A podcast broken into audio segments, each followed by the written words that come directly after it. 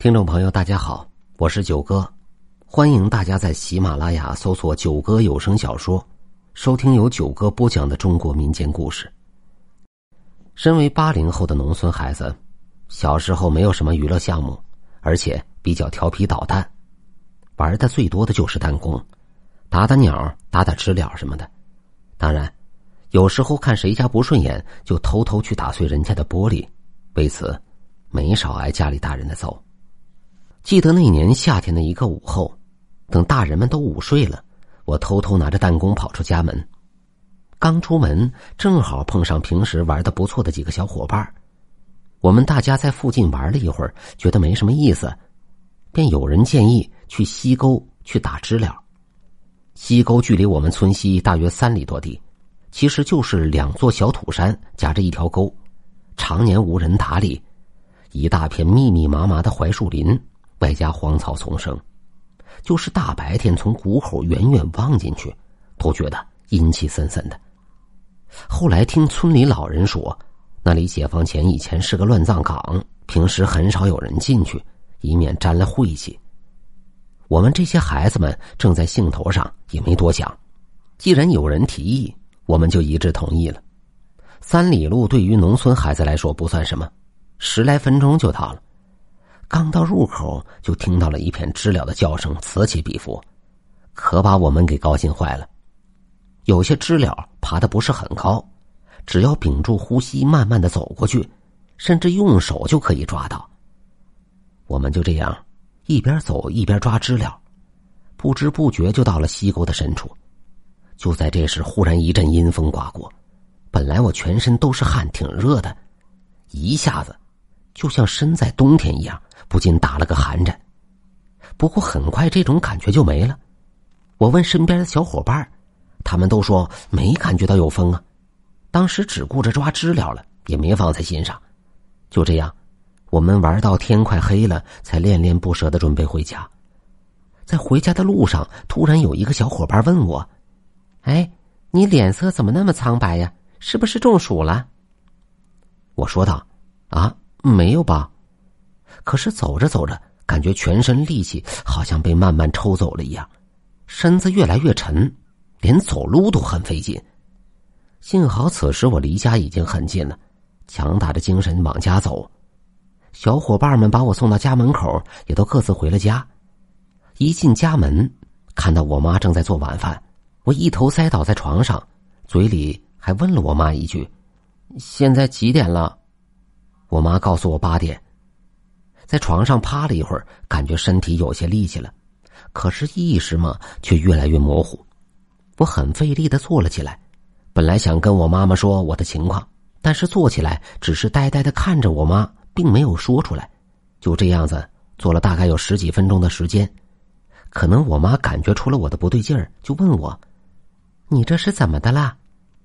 我只是答非所问的说了一句：“今晚吃什么饭呢？”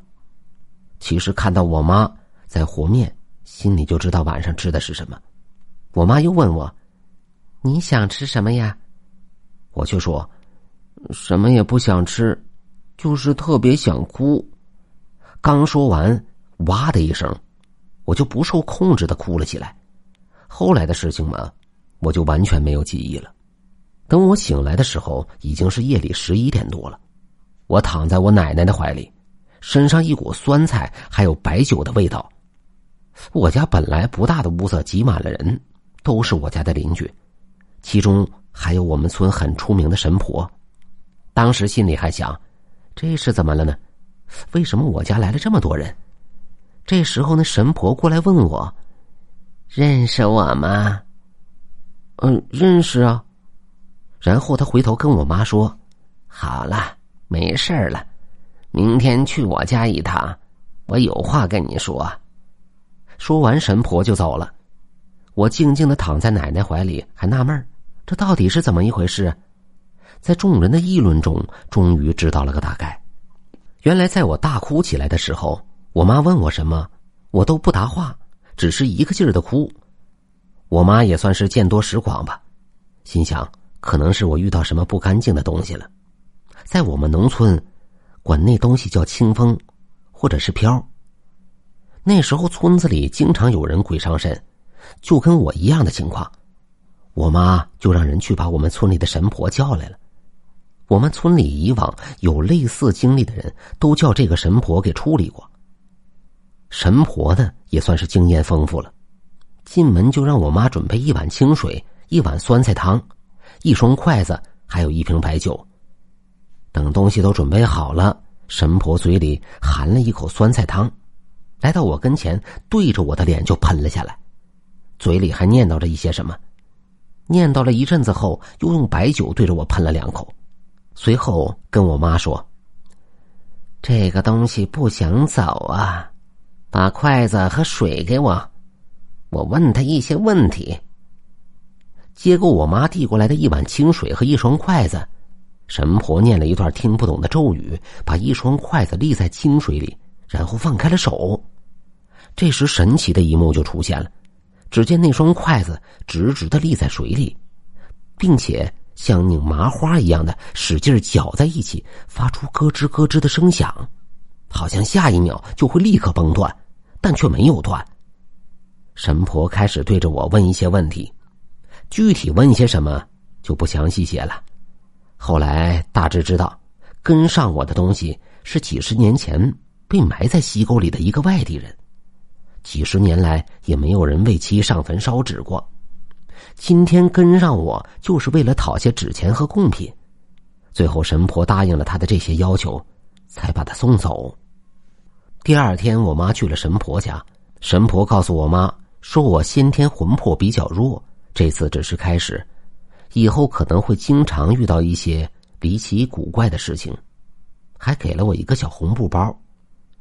我们这里把这种小红布包叫做镇物，里面包着朱砂、铜钱儿，还有一些中草药，起辟邪作用，让我以后随身携带着。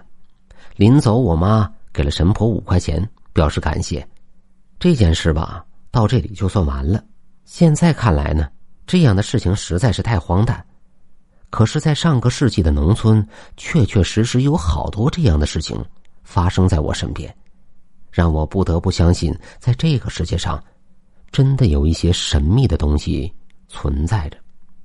在过去的十多年里，也正如那位神婆所说，我还真的遇到过好几次自己无法解释的荒诞事情。哎呀，在这里就不细说了，以后有机会再跟大家分享我的故事。